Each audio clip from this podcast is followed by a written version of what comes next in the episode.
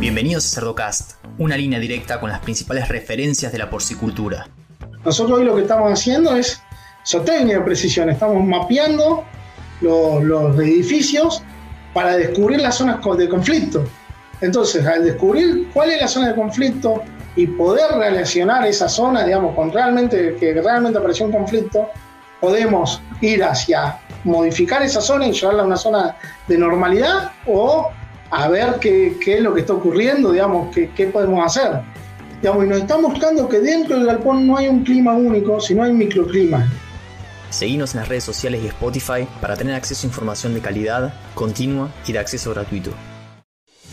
Provimi Nutrición Animal pone a tu alcance tecnología e innovación, soluciones nutricionales completas y consultoría profesional para maximizar el retorno de tu inversión. Provimi Scarhill Animal Nutrition and Health. Hola a todos, mi nombre es Leandro El Dufo y Cerdocast solo es posible gracias al apoyo de empresas innovadoras que creen en la educación continua, como Provimi, Beringer Ingenheim, Agrovision, NIDAP, Drum Nutrition y Agromed. Hoy vamos a hablar sobre manejo del ambiente en la producción porcina. Es un tema del que no se habla mucho, pero hoy vamos a aprender que forma parte del ABC de la producción de cerdos. Y para eso tengo la suerte de presentarles a Sebastián Rato. Sebastián, ¿cómo estás? Hola Leandro, ¿cómo andás? Muchas gracias por, la oportunidad y por, invitarme a esta charla, que la verdad que, es muy interesante y bueno, está tomando mucho lugar en el sector porcino. La verdad que sí, es un tema que cuesta encontrar a alguien que sepa. Así que nada, encantado de, tenerte acá en, en, Cerdocast. Sebastián, para los que no te conocen, ¿nos contás un poquito cómo fue que te metiste en la, producción porcina? Uy, ¿tenemos tiempo? Dale, dale. un poquito larga la historia, pero bueno. No, bueno, eh, yo cuando. Yo arranqué estudiando vacía, digamos, nada que ver con, con lo que estoy haciendo ahora. Entonces, bueno, hice varios años de la carrera de, abogacía y en un momento descubrí que, no era mi tema. De ahí me, fui a estudiar a una universidad privada, eh, digamos, eh, producción agropecuaria, que la carrera tenía un título intermedio. Cuando llego al título intermedio me sale la oportunidad de tener un trabajo con ganado bovino, nada que ver con el cerdo. Y bueno, arranqué, digo, ya estaba medio grande de edad, entonces porque había perdido tiempo en agua vacía, digo, bueno, vuelvo a la carrera, veo, aprovecho la oportunidad. Bueno, arranqué haciendo eso, de ahí me salió una posibilidad de trabajar en cerdo, digamos, pero la, posibilidad que me salió de trabajar en cerdo era más de la parte comercial, era más, más de andar en la, en, la calle, digamos, pero sin experiencia en granja. Y ahí me metí en el mundo del cerdo. Cuando empiezo a descubrir lo que era el mundo del cerdo, la verdad me apasionó, me, me gustó, y bueno, pero me, faltaba esa parte de granja. Eh, y tuve la suerte de encontrar una búsqueda laboral por una granja que, había acá cerca de mi casa, una, granja, digamos, de, de 1.800 madres, que estaba buscando un encargado, que buscaba a alguien sin experiencia para formarlo, o con experiencia mínima. Me postulé y bueno, ingresé, ingresé al mundo del, del cerdo en esa granja. Pero bueno, no tenía mucha experiencia. Yo venía trabajando hace dos años y medio digamos, dentro del mundo del cerdo, pero no tenía mucha experiencia en granja. Y en mi presentación, digamos, eh, en ese entonces Hugo Burr, chileno, él estaba de gerente de producción de esa granja, se ve que me notó muy, muy nervioso, digamos, cuando estábamos en recorrida, caminando por la granja, y me preguntó, me dice, Sebastián, ¿qué es lo que te preocupa? ¿Qué? No, el desafío es grande, bueno, todo lo que uno piensa en esas situaciones. Y él ahí me dijo, Sebastián me dice, la producción porcina no es difícil es el ABC. Y yo lo miré como, bueno, Hugo, dígame cuál es el ABC yo lo cumplo, yo lo hago. Y él me dice, ambiente, bebida y comida, y en ese orden. Y me dio un ejemplo, dice, en la naturaleza. Cuando vos ves los programas de naturaleza, de sobrevivencia, dice, ¿qué es lo primero que hacen los participantes? Buscan un refugio, porque si no se mueren de hipotermia, se mueren deshidratados, se mueren, digamos, porque el ambiente los mata. Después buscan bebida y después recién buscan comida. El cerdo lo mismo, dale ambiente, y después dale agua y después dale comida y va a crecer, te va a responder. Y ahí me abrió un mundo, digamos, hacia ver qué era ese ambiente, qué, era lo que teníamos que hacer, digamos, y vi que tampoco había mucha gente que se estaba dedicando. Y charlando con él también me dijo, la producción porcina va a ser cada vez más intensiva. Digamos, va a ir hacia ser cada vez más intensiva y cada vez vamos a tener que manejar más el ambiente, las variables climatológicas dentro del edificio. Cada vez se va a tener que manejar más esto. Y bueno, me, terminó de convencer, digo, yo no soy veterinario, digamos, tenía un título intermedio en ese entonces, entonces dije, mi lugar para destacarme dentro del sardo, para hacer algo dentro del sardo, es ir por este lado, digamos. Y me empecé a leer, empecé a buscar material, y la verdad que el tema me, me apasionó y vi y pude entender que realmente es así, es ambiente, bebida, comida, digamos, es el ABC. Digamos, bueno, a partir de ahí empezó todo, toda digamos, mi formación hasta llegar a este, hasta este momento, donde incluyó eh, un posgrado en comercio exterior de agroalimentos, que también me sirvió muchísimo, porque me abrió la cabeza hacia, que, hacia lo que quiere el consumidor. Digamos, el consumidor no solo quiere carne, sino el consumidor, digamos, de, países desarrollados, de países que realmente pagan, digamos, un producto de calidad, quiere carne, quiere bienestar, quiere una producción sustentable, digamos, amigable con el ambiente, amigable con el cerdo. Entonces, eh, realmente me, me, llevó a que lo que yo estaba haciendo dentro de la producción de ambiente, también había una oportunidad dentro del mercado y que el mercado lo iba a demandar pude ver, digamos, que el mercado lo demanda, lo paga, digamos, y los, para eso se lo tenemos que informar, se lo tenemos que comunicar, se lo tenemos que mostrar, digamos, porque muchas veces, digamos, ¿qué, qué piensan de la producción porcina? ¿El cerdo en el, el, charco de barro, digamos, o el cerdo? Digamos, y es una tecnología, matemática, estadística, digamos, es mucho más que eso. En nosotros que estamos dentro de la producción es que está la responsabilidad de mostrárselo al, al consumidor. Y bueno, eso me, abrió la cabeza que iba bien por el, por el camino, digamos, correcto. Seguido a eso me salió la posibilidad de participar en una granja en ese momento de, alta tecnología o de, que tenía una tecnología importante para lo que era la producción argentina, digamos, en un proyecto que, que, la verdad que fue muy, muy importante, me permitió estar con controladores, me permitió estar en la dimensión, en, en, la construcción, me permitió estar en, digamos, y me permitió empezar a jugar un poco con, con todo esto y empezar a ver resultados, buenos y malos, empezar a ver, digamos, qué es lo que pasaba cuando uno modifica las condiciones del ambiente, cómo hay que modificarlas, digamos, a observar los cerdos. Otro asesor también, digamos, que, estábamos recorriendo, me dijo, mira, si vos querés hacer esto, lo primero que tenés que hacer es sentarte y observar los cerdos. Me dijo, sentate, tomate 15 minutos a la mañana, 15 minutos a la tarde, de días diferentes, pero observar los cerdos. Si vos no sabés el comportamiento normal de los cerdos, nunca vas a saber si están bien o mal. Entonces, observalos, observa qué hacen, estudiar el comportamiento, digamos, el manejo de las variables, digamos, de las condiciones climatológicas, de la calidad de aire. Una parte fundamental es saber observar los cerdos. Digamos, cuando vos entras dentro de un edificio, ya el cerdo te dice si está bien o está mal. Tiene un comportamiento normal a determinada hora, a otra hora tiene otro comportamiento, a otra hora tiene otro comportamiento. Entonces, bueno, toda esa parte me permitió, digamos, ir formándome y ahí ingresé a la Universidad de La Plata, la Universidad Veterinaria de La Plata, donde hice la especialización en sanidad y producción porcina.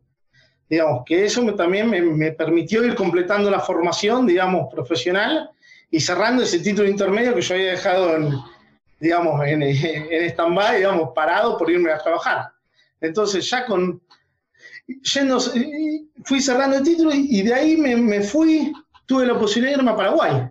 Digamos, una aventura nueva para mi vida, digamos, pero en Paraguay fui a un proyecto de 2.500 madres, todo en bienestar animal, digamos, con gestaciones grupales, con alta tecnología, con tres sitios de Went to Finish, con un crecimiento a 5.000 madres, modulado en, módulos que posiblemente vaya a 15.000. Digamos, la verdad que me permitió un proyecto grande donde estuve tres años con mucho tiempo porque viajaba, estaba 15 días afuera, 15 días volvía, o 20 días afuera, volvía 15, 10, pero me, permitió arrancar un proyecto desde cero, digamos, porque desde que se clavó la pala, y ir poniendo en marcha toda la granja, capacitando al personal e ir viendo cómo trabajar con la tecnología y los animales, cómo, cómo sacarle el provecho a la tecnología, digamos, cómo eh, el animal responde, y bueno, con mucho tiempo para estudio también. Ahí profundicé mucho todo lo, que era estudio, me fui buscando material. Sabemos que el cerdo, si vos ponés. A mí muchas veces me preguntan un libro. Y no sé, no hay un libro para recomendar de manejo de, variables climatológicas o de, calidad de aire, digamos, un, un manual como hay para otros temas. Si hay muchos trabajos, hay mucho material, hay algunos que otros libros dando vueltas, Pero en un momento, por supuesto, me fui hacia las aves, a buscar material de las aves. Y después veía que todo estaba más o menos lo mismo. Entonces me fui a buscar material a la minería, digamos, los estacionamientos de autos tienen mucho que ver con la calidad de aire porque tienen que sacar los gases de los autos. La farmacia, los lugares donde se guardan las vacunas, los medicamentos, tienen mucho que ver también, digamos, con, mantener temperaturas estables. Y el management, hoy el management es fundamental, digamos, tener una oficina ventilada, se sabe que el rendimiento del empleo es muy superior a, a lo que es no teniendo la ventilada. De ahí nacen todos los conceptos de ventilación por demanda digamos, que hoy estamos viendo por dióxido de carbono, por humedad, digamos, eso sale todo de un estudio que se hizo, o, uno de los tantos estudios, pero uno de los primeros se hizo en la Universidad de Harvard con el rendimiento de los estudiantes. Se detectó que una de las causas de los rendimientos de los estudiantes cuando las clases se alargaban era que había mucha acumulación de dióxido de carbono en las aulas.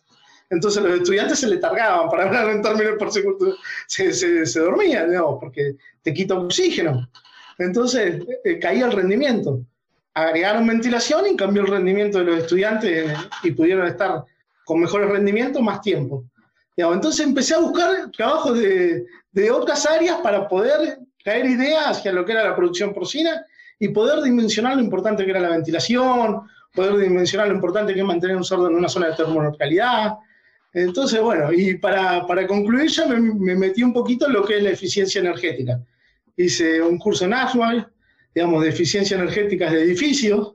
Terminamos haciendo un trabajo final auditando un museo, el Malva, pero bueno, eso te da todo un montón de, digamos, te da un montón de herramientas para entender, digamos, qué es la eficiencia energética, cómo comparás, digamos, cómo dimensionás, porque en realidad todo lo que es ventilación forzada es con uso de energía.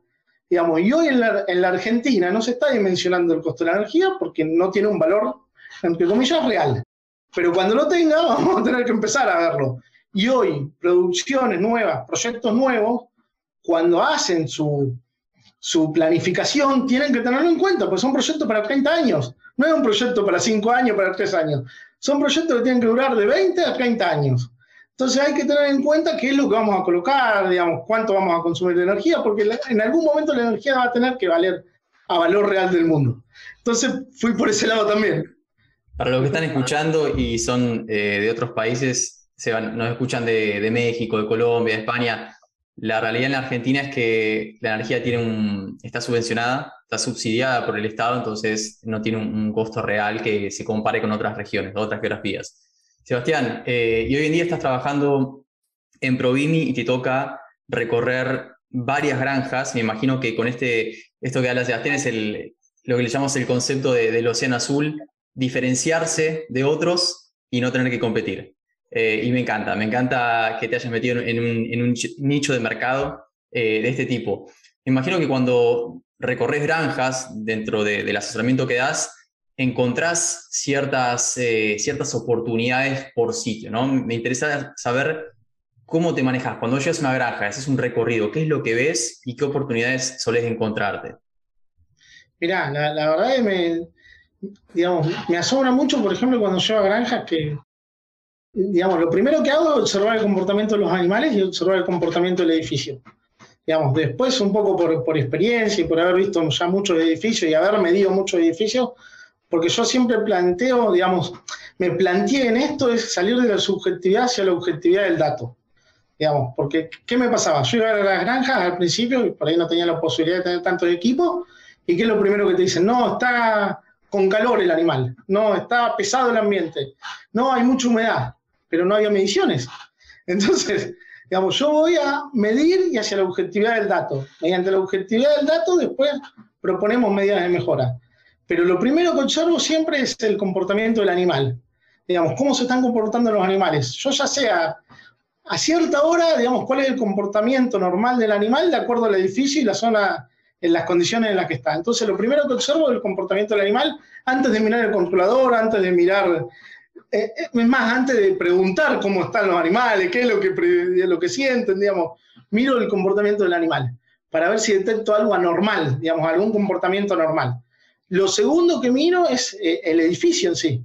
Digamos, yo, yo miro el edificio y siempre empiezo a sacar cuentas en la cabeza, digamos, empiezo a ver si el edificio está bien dimensionado, si está bien construido, miro si el techo tiene buena aislación, buena calidad de materiales.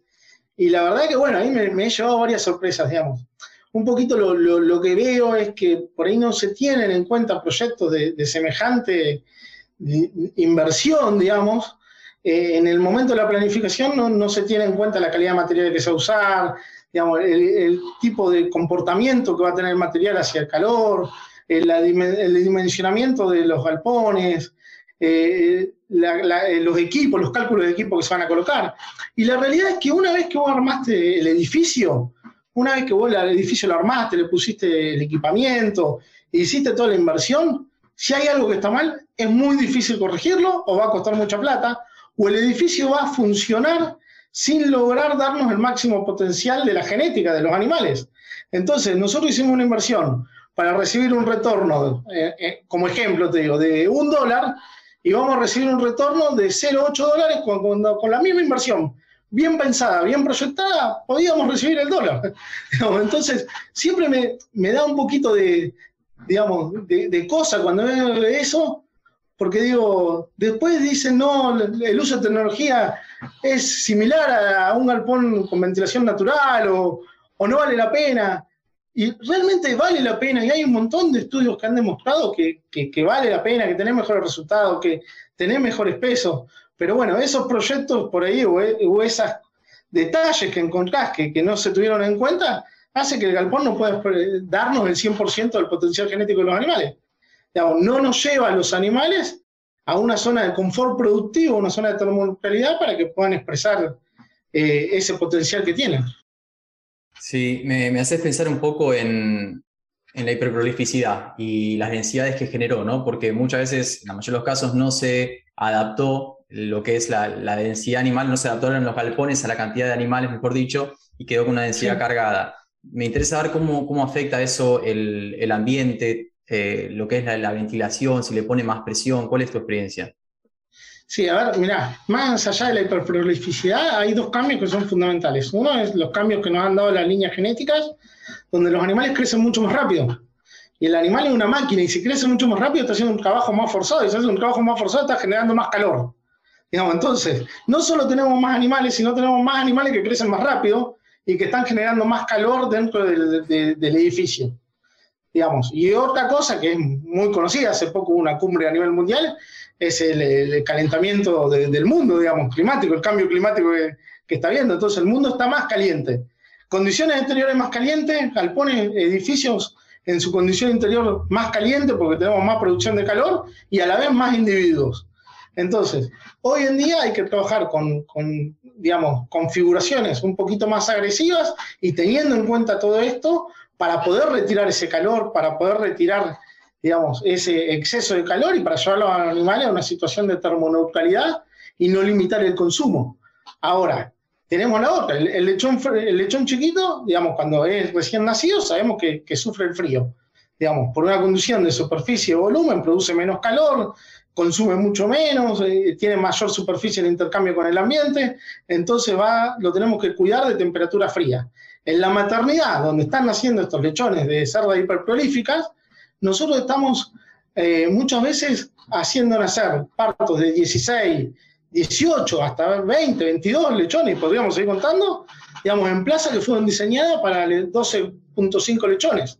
Y sin tener en cuenta la zona de calor, porque todos sabemos que en la maternidad se manejan dos climas, un clima para la cerda y un clima para el lechón pero estamos trabajando con zonas de calor del mismo metro cuadrado que fueron diseñadas para 12.5 lechones, digamos, o para 13 lechones si querés destetado. Y en, eso, en esa zona de calor estamos atendiendo partos de 16 lechones, de, de 15 lechones, cuando antes teníamos parto de 13, parto de 12, parto de 11, digamos, parto de 14 si querés.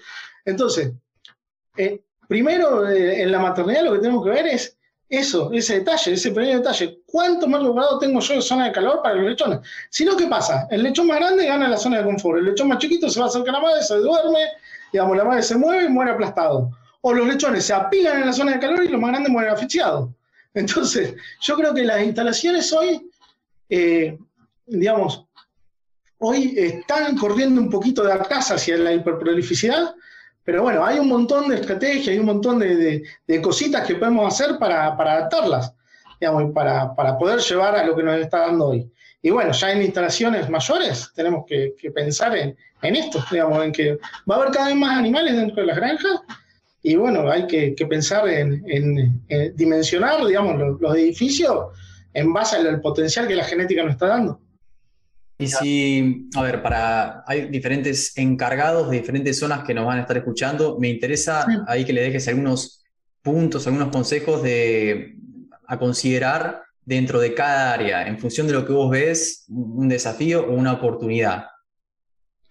Sí, a ver, digamos, eso es muy, muy dependiente de lo que tengan instalado en cada, en cada área y cada tipo de granja. Digamos, tenemos granja de baja tecnología, granja de alta tecnología, granja de media tecnología. Digamos, yo siempre lo que digo es consejo de, digamos, si se quiere, para, cuando vamos recorriendo, digamos, si vos a la gestación, tenés que tener un poquitito de frío. Digamos, tenés que sentirte con un poquitito de frío. Si vos vas a la maternidad, tenés que estar tranquilo, normal, podrías leer un libro, no tiene que haber ruido, no tiene que haber olor, no tiene que haber ni frío ni calor, digamos, podemos tener una pequeña brisa, pero tendría que ser una brisa que nos corra, digamos, por los hombros, digamos, tenemos que estar muy tranquilos, muy, muy normales. Digamos, muy, muy relajado, sin, sin ningún estrés, digamos, si, este, con relación a externo, ¿no? Eh, si, si, vos vas al, sitio 2, digamos, donde están los lechones recién destetados, o a un went to finish al comienzo, tenemos que sentir calor, digamos, tenemos que sentir calor, nos tenemos que, uy, hace calor, digamos, pero bueno, eso es lo normal. Y a medida que el lechón va creciendo, cuando va llegando a los 60 días, 50 días, ya nos tenemos que sentir como en la maternidad. Y cuando ya vamos pasando los 80 días, un, poquito más, 100 días, ya tengo que empezar a sentir un poquito de frío. Y a partir de los 130 días tengo que sentirnos con la gestación con frío, digamos, porque eso es lo que nos va a dar, digamos, entre comillas, digamos, una, un pequeña, una pequeña idea de cómo van a estar los edificios y si están acordes a las necesidades de confort térmico de los animales que están albergados.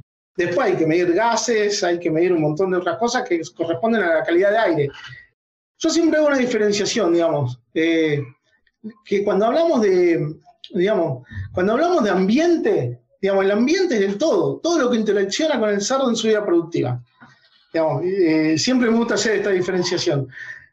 Nosotros dentro del, edificio, recorriendo, digamos, pasamos a ser parte de ese ambiente porque estamos interaccionando con el cerdo. El comedero, el cerdo que está al lado, el, digamos, el bebedero. Bueno, eso obviamente. Ahora, lo que nosotros estamos manejando somos variables climatológicas que le van a dar confort térmico al animal.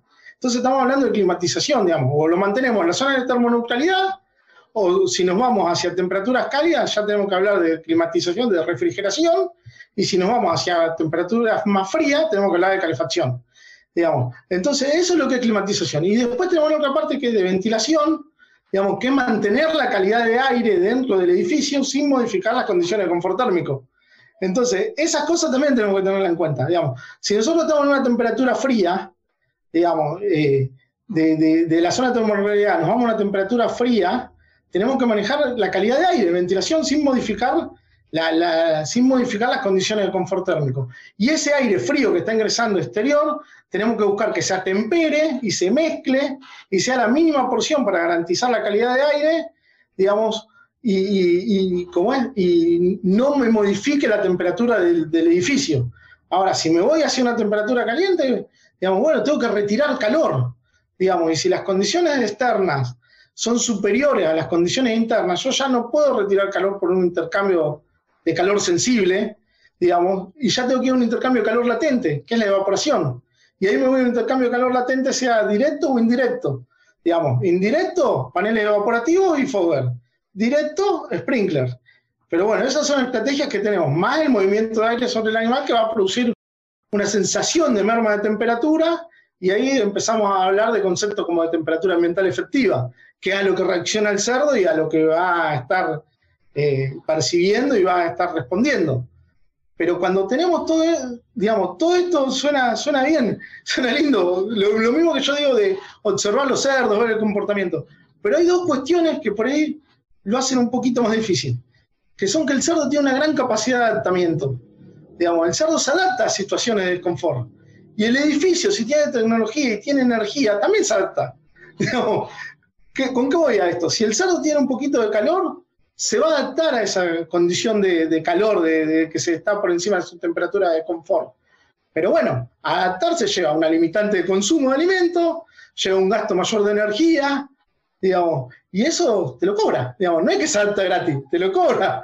Digamos, si tiene un poquito de frío, va a aumentar su consumo, va a producir más calor metabólico, pero bueno, te lo está cobrando. Digamos, vos le estás dando energía que era para crecimiento, para mantener su temperatura corporal. Entonces, siempre que nos vamos a la zona de termoneutralidad, digamos, y no son condiciones extremas, el cerdo va a tender a adaptarse.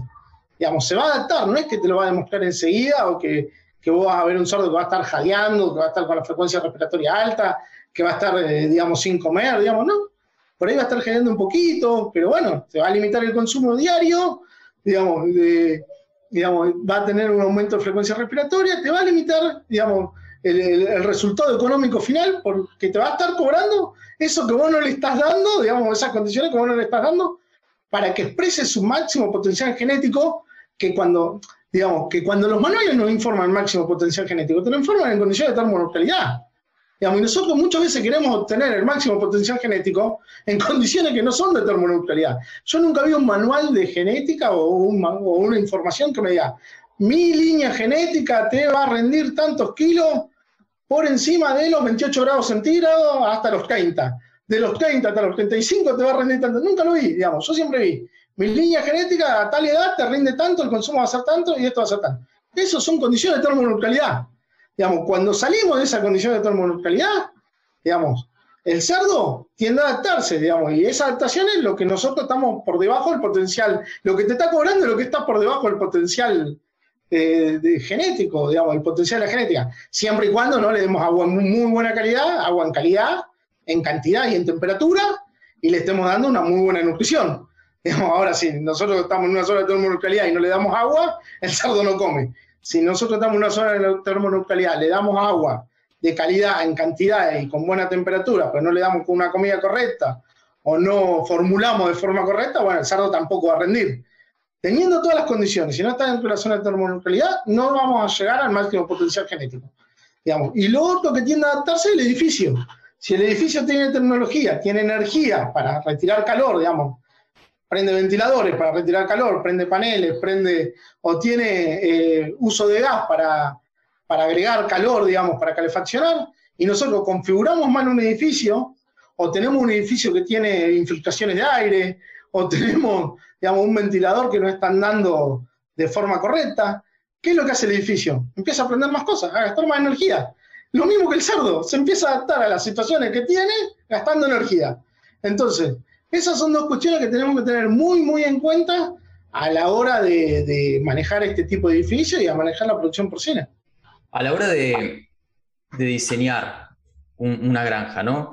Se me viene a la cabeza que hay todavía, eh, hay productores que se plantean seguir con un sistema de ventilación forzada o ventilación natural, porque han tenido malas experiencias también, o han escuchado de esa granja que eh, no abren las cortinas y bueno, ya sabemos lo, que pasa. Eh, me interesa saber qué recomendaciones tenés para darle a esos, a esos productores que de repente tienen que planificar un crecimiento y de, repente que nos hables un poquito de la tecnología que se puede llegar a aplicar, porque eso genera una, una diferencia competitiva eh, significativa. Entonces, ¿cuál es tu experiencia con eso? Sí, a como bien dijiste vos, digamos, la palabra es planificar. Digamos, es eh, hacer algo, digamos, a conciencia. Digamos, si yo tengo que hacer un edificio, vamos a poner que yo tengo que hacer una inversión en un criadero de cerdo, que me voy a estar gastando 5 mil, 6 mil dólares, 10 mil dólares por madre, digamos, eh, para poner ese criadero de cerdo.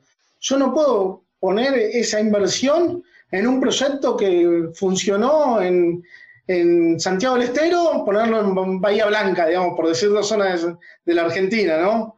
Eh, ponerlo en una zona caliente, el mismo proyecto, ponerlo en una zona fría, poner un proyecto que funcionó en Europa con los materiales de construcción que tiene Europa, con la calidad de construcción que tiene Europa, digamos, caerlo y ponerlo en Argentina, en la provincia de Buenos Aires, donde tenemos por ahí un clima totalmente distinto y vamos a tener material de construcción por ahí distinto, digamos, agarramos los planes, construimos el mismo galpón, pero con otro material de construcción, con otra calidad constructiva. Entonces, primero es ser consciente de eso, digamos, cada zona climática tiene que tener, digamos, un, un proyecto diseñado que se adapte a esa zona climática. Va a haber zonas que van a necesitar mayor energía o, mayor tecnología, perdón, que van a necesitar mayor tecnología, va a haber zonas que van a necesitar menor tecnología, digamos. Pero bueno, eso es lo, primero que tenemos que ver. Y después, a la hora de, hacer un proyecto, pensar primero también hacia dónde queremos llegar, digamos, si va a ser un proyecto que se va a duplicar, que va a crecer, si va a ser un proyecto que va a quedar en esa escala, eh, ver dónde vamos a instalarlo, eh, fundamental ver si hay agua en calidad y en cantidad, digamos. Me ha pasado ver proyectos que se han instalado de muchísima plata con sistemas de refrigeración, digamos, que, utilizaban agua y no había agua. Entonces vos vas a la granja y le decís, che, ¿qué pasa? El sistema de refrigeración no está prendido, digamos, el sistema que cata el aire para, para producir una merma de temperatura no está. No, lo que pasa es que no tenemos agua de bebida. No tenemos agua para que tomen los sardos. Si yo le prendo eso, me quedo sin agua. Digamos, hicieron una inversión sin saber si había agua en cantidad. Son cuestiones que hay que, que parecen muy burdas, pero que hay que tenerlas en cuenta. Digamos, a partir de ahí se puede empezar a definir la tecnología, digamos, que vamos a aplicar o la, la que no vamos a aplicar, digamos, pero dependiendo de dónde vamos a instalar y dependiendo qué es lo que queremos hacer. Hoy, si grandes proyectos ya tienen muchísima tecnología, gestaciones grupales, hoy al cerdo hay que pensarlo como una antena, digamos, que va a transmitir datos y el galpón va, digamos, el edificio va a recibir todos esos datos, el edificio va a tener sensores que van a estar transmitiendo datos, que se van a interrelacionar y que nos van a permitir adelantarnos al comportamiento de eso. Eso es lo que viene en la zootecnia del futuro, digamos, la zootecnia de precisión. Hoy nosotros estamos trabajando mediante, digamos, lo que el cerdo nos demuestra. Uy, tenemos un eh, cerdo que, están estornudando. Bueno, vamos a alargar un antibiótico. Tenemos cerdo, no. Lo que viene es tenemos cerdos que dejaron de estar en régimen de consumo de agua y se elevó la temperatura y, sufrieron un estrés. Bueno, de acá a unos días pueden llegar a presentar esto. Y se van a interrelacionar todas esas variables, todas esas, digamos, y nos van a predecir el comportamiento del cerdo y nos van a decir qué es lo que tenemos que hacer. Eso, eso es lo, que se viene y lo que se está apuntando, digamos, como está la, nutrición de precisión, digamos, hay un montón de tecnología y que lo vamos a tener que, colocar, digamos, lo vamos a tener que utilizar, porque los edificios de, cerdo van a ir hacia la tecnología, digamos, van a ir hacia, y yo creo que también van a ir a, digamos, a, unidades, digamos, ya pensando muy en futuro, no, no es algo inmediato, pero creo que van a ir hacia eh, sectores cada vez más capacitados, digamos, unidades productoras de lechones, que van a entregar los lechones a, a Wayne to Finish, que van a estar recibiendo los lechones en zonas agrícolas, digamos, porque hoy el cerdo no es el único negocio que hace el cerdo, tenemos los biofertilizantes, tenemos energía verde, digamos, entonces hoy colocar galpones de buen tufini en zonas donde se está produciendo cereal para darle valor agregado a ese cereal y para aprovechar el biofertilizante en los, en los campos, digamos, no es menor, digamos, el costo de los, de los fertilizantes es caro y está probado que el, el efluente de cerdo puede llegar a reemplazar una parte, si no, digamos, una gran parte. Eh, tenemos energías verdes, ya hay, digamos, granjas que mediante el efluente de cerdo están produciendo gas, mediante la producción de gas están produciendo electricidad. Digamos, entonces, en el mundo de la tecnología que se viene hay un montón de cosas. Yo lo, más nuevo que vi, digamos, y que, me asombró y que cuando me puse a pensarlo, digo, no, no está tan mal. es que le, le implantan microchip, ¿viste? Los microchips que le implantan a los perros digamos, para localizarlos, para identificarlos, digamos. Bueno, se implantan de la misma forma, con la misma jeringa, microchip, que si mal no recuerdo, creo que los creó la NASA para medir la temperatura corporal de los astronautas, pero eso es lo, que leí, pueden venir de otro lado, los deportistas creo que también lo, están usando en las remeras, digamos, pero no, no implantado.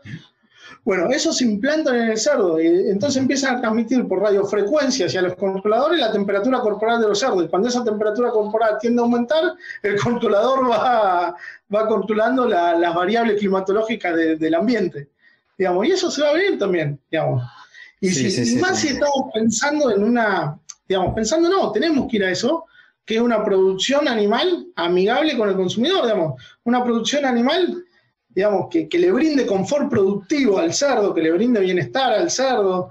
Digamos, ya no podemos pensar producir cerdo como producíamos antes, porque el mercado nos está demandando otra cosa y el mercado es el que paga, digamos, lo que nosotros estamos produciendo.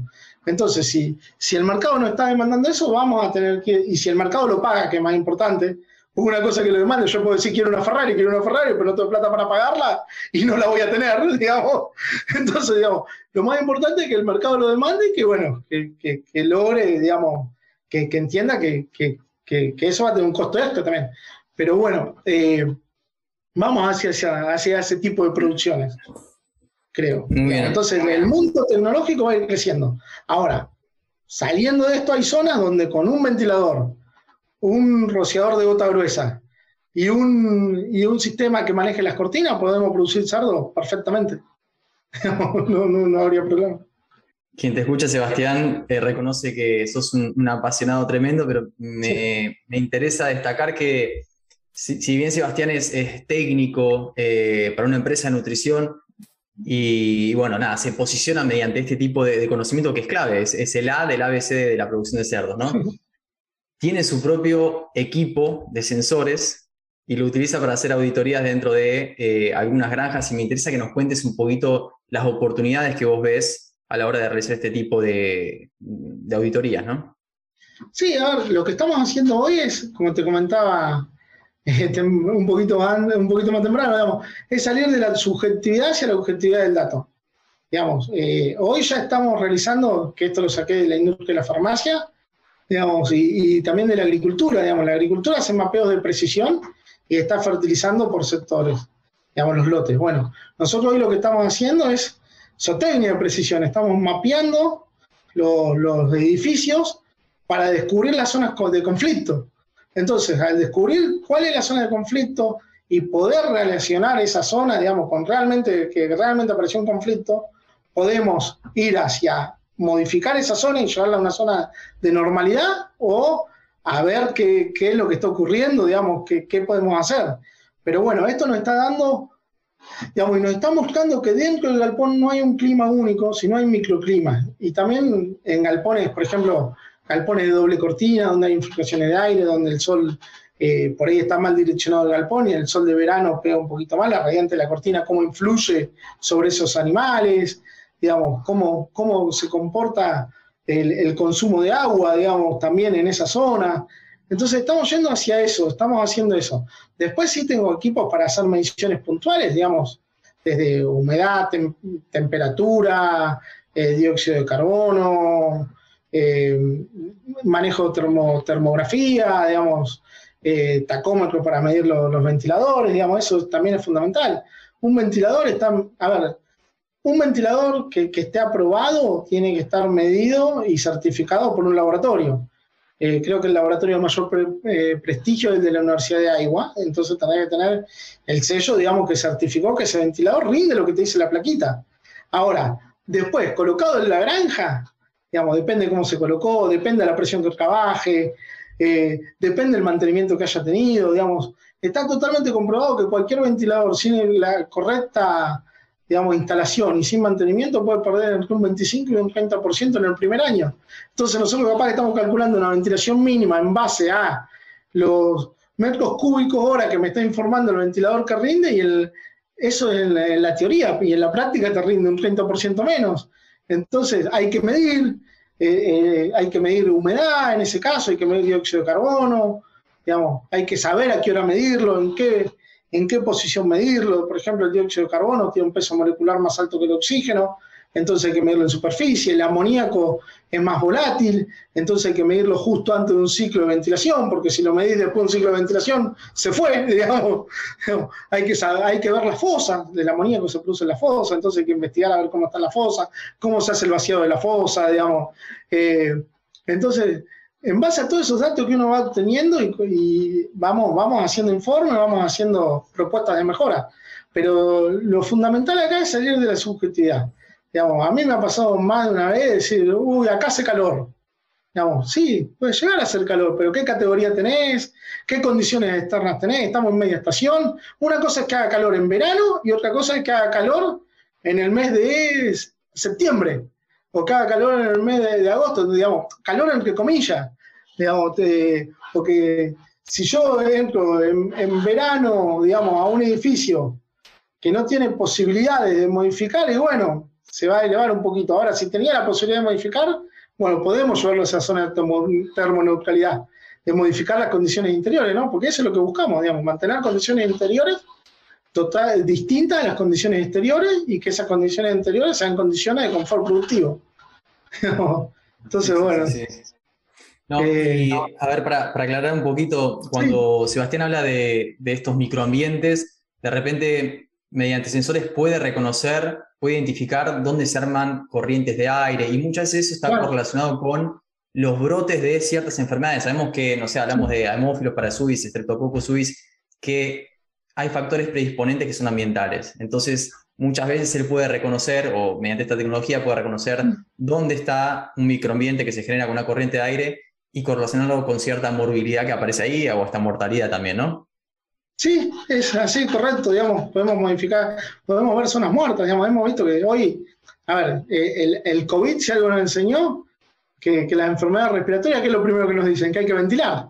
Entonces, si nosotros tenemos una zona muerta, tenemos una mala ventilación en el galpón, digamos, vamos a tener muchas más posibilidades de que una enfermedad respiratoria se pueda desarrollar. Entonces, podemos ver que por ahí el galpón tiene una buena configuración, pero mediante estos mapeos, estas detecciones que hacemos, podemos ver que hay zonas muertas, digamos, zonas donde no hay movimiento de aire, donde no hay mezcla de aire, utilizamos humo también, digamos, entonces, eh, poder comprobar eso eh, nos va a llevar a lo que hoy todos hablan. Yo hoy escucho mucho que hay que retirar antibióticos de, la producción porcina. Estoy totalmente de acuerdo, digamos.